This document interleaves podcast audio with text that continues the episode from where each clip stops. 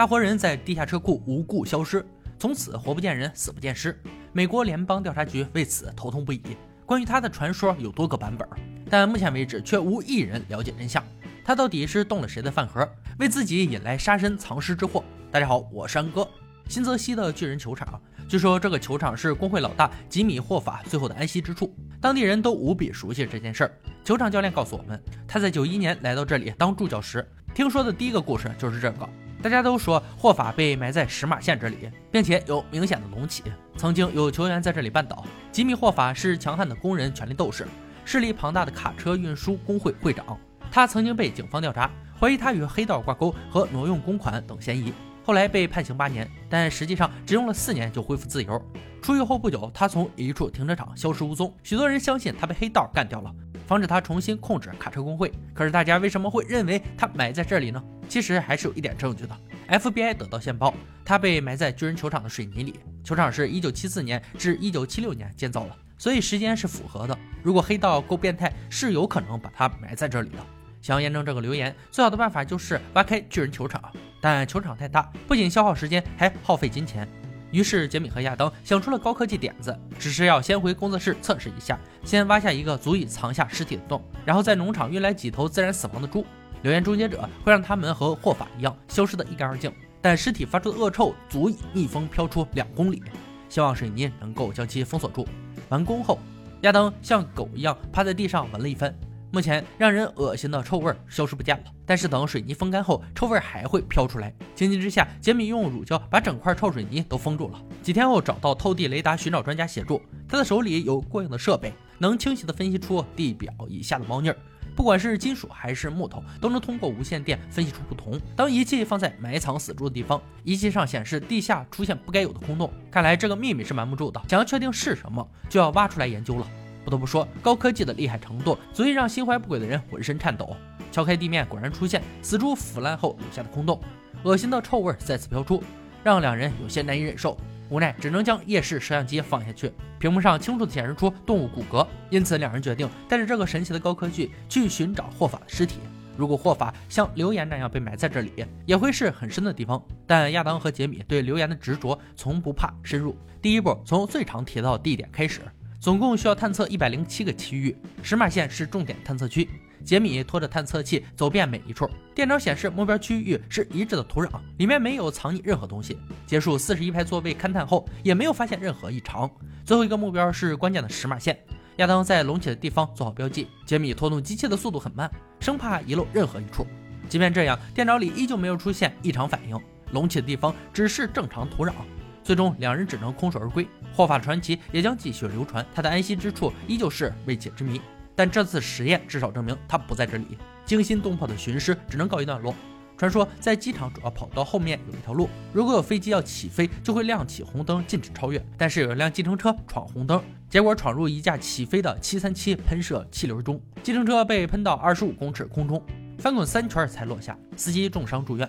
飞机气流真的如此厉害吗？杰米和亚当对这个留言格外感兴趣。因此，两人要加以测试。首先要弄到一辆计程车。本想给二手车贩子灌输一些为科学献身的理论，没想到人家直接回怼：“只要钱到位，开走，爱干啥干啥。”无奈只好掏出九百块大洋，挑一辆全场最破的红色小轿车。接下来还要进行改装。首先，这辆车需要能被遥控，这样就可以把它开到起飞喷射机的后面。车门两侧喷上属于自己的标识。这些工作全部交给改装大师杰米。首先要把控制油门的电线拆下来。连接到杰米特制的小马达上，接下来就是刹车，控制活塞焊接在刹车踏板上，就像某种生化电子脚。遥控方向盘的改装是必不可少的部分，这个工作稍微困难些，杰米必须要将方向盘马达切掉。这之前要先移除安全气囊，避免它接受到错误信息弹出来。两个滑轮直接锁进方向盘的两个洞，弄好之后就可以转动方向盘了。一辆大型的玩具车改装完成，出发之前不能忘了倒霉的假人兄弟。为了不影响杰米操控汽车，他今天是坐在副驾的乘客。这个留言有两个关键因素：计程车的问题解决了，但喷射客机的问题怎么解决？难道直接开进机场吗？恐怕危害公共安全罪会让他们吃牢饭。但在破旧的飞机场约了一架。在机场另一边等候，两人兴冲冲地赶到，却没有发现飞机的影子。最后被告知，保险公司担心他们搞坏飞机，临时取消了预约。飞机没了，仅剩一肚子气，无处宣泄。但节目还要继续做下去，只能启动 B 计划，使用单独的喷射引擎，而不是整架飞机。两具喷射引擎定点操作。这些引擎也许没有737大，但测试所需的威力绝对够用。当计程车驶过他身边的时候，可以看出明显的颠簸并没有被掀翻。留言要多次验证的结果才准确。因此，两人把车子停在喷射引擎最具威力的地方。面对强大气流，车子还是顽强地趴在那里，但是一副老骨头几乎被强风吹散架，前后保险杠随风跑进飞机跑道。为了不造成事故，实验到此结束。这个留言是两个人验证最失败的一次。由于保险公司拖后腿，没有正确的引擎可用，他们无法做到完全还原当时情况。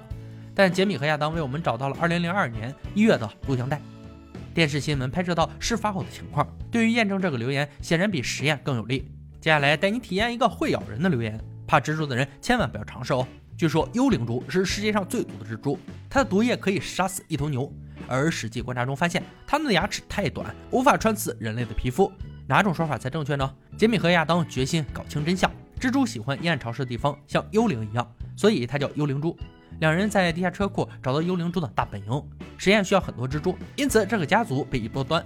抽取毒液验证其毒性，验证牙齿能否穿过皮肤，最后使用死亡之管验证致死性。以上三点两个人都不知道怎么完成，只好请来研究蜘蛛的专家帮忙。首先用二氧化碳使蜘蛛沉睡，然后放在特殊的夹子上，一根极细的管子放在毒牙附近，开始电击。蜘蛛在保护自己的本能下分泌出毒液，想凑够一滴主液需要五百到一千只蜘蛛，这是个非常庞大又耗时的工程。专家在实验室里分别在两只小老鼠身上注入幽灵蛛和黑寡妇蜘蛛的毒液，结果非常明显，黑寡妇的毒性对老鼠起了强烈的反应。到这里，留言的一部分已经破解，幽灵蛛的毒液并不是世界最强，至少在这次实验中，黑寡妇更胜一筹。黑寡妇也被视为北美最毒的蜘蛛。现在我们需要验证幽灵蛛是否能够咬人。人类的皮肤有些地方只有零点一公厘厚，在显微镜下可以看到有些毒牙比皮肤厚度更长，足以穿透皮肤表层的老死细胞。这个实验只剩一步，在死亡之管中考验勇气。亚当最惧怕的就是蜘蛛，已经成为他的梦魇，因为奇闻中有很多恐怖蜘蛛的故事。传言蜘蛛在一位妇人蓬松的头发中筑巢，后来蜘蛛孵化出来咬死妇人，还有人被蜘蛛咬到脸。本以为是粉刺或者是蚊子咬伤，结果越肿越大，最后爆开，小蜘蛛爬到他脸上，但亚当还是克制恐惧，将手伸进有蜘蛛的管子内。这是不是说明，如果他没死，就彻底结束了这个留言？直到亚当被咬后，他才拿出手臂。这个过程消除了他对蜘蛛的恐惧。更棒的是，幽灵蛛的留言也随之破解。被幽灵蛛咬伤后，只是轻微的灼伤感，绝对不会像留言那样致命。通过以上三个故事，我们可以确定，巨人球场没有掩埋任何尸体，在这里运动者不必有任何心理负担。飞机起飞时的气流相当危险，附近的人要尽量远离，避免被误伤。幽灵蛛只是普通的昆虫，它身上的毒液毒死小虫子都有些困难，捕食全靠织网，所以它并不可怕。好了，今天留言挑战者到这里就落下帷幕了。小伙伴们，如果有听过且可信的留言，欢迎在评论区里留言讨论。关注安哥，带你见证留言真相。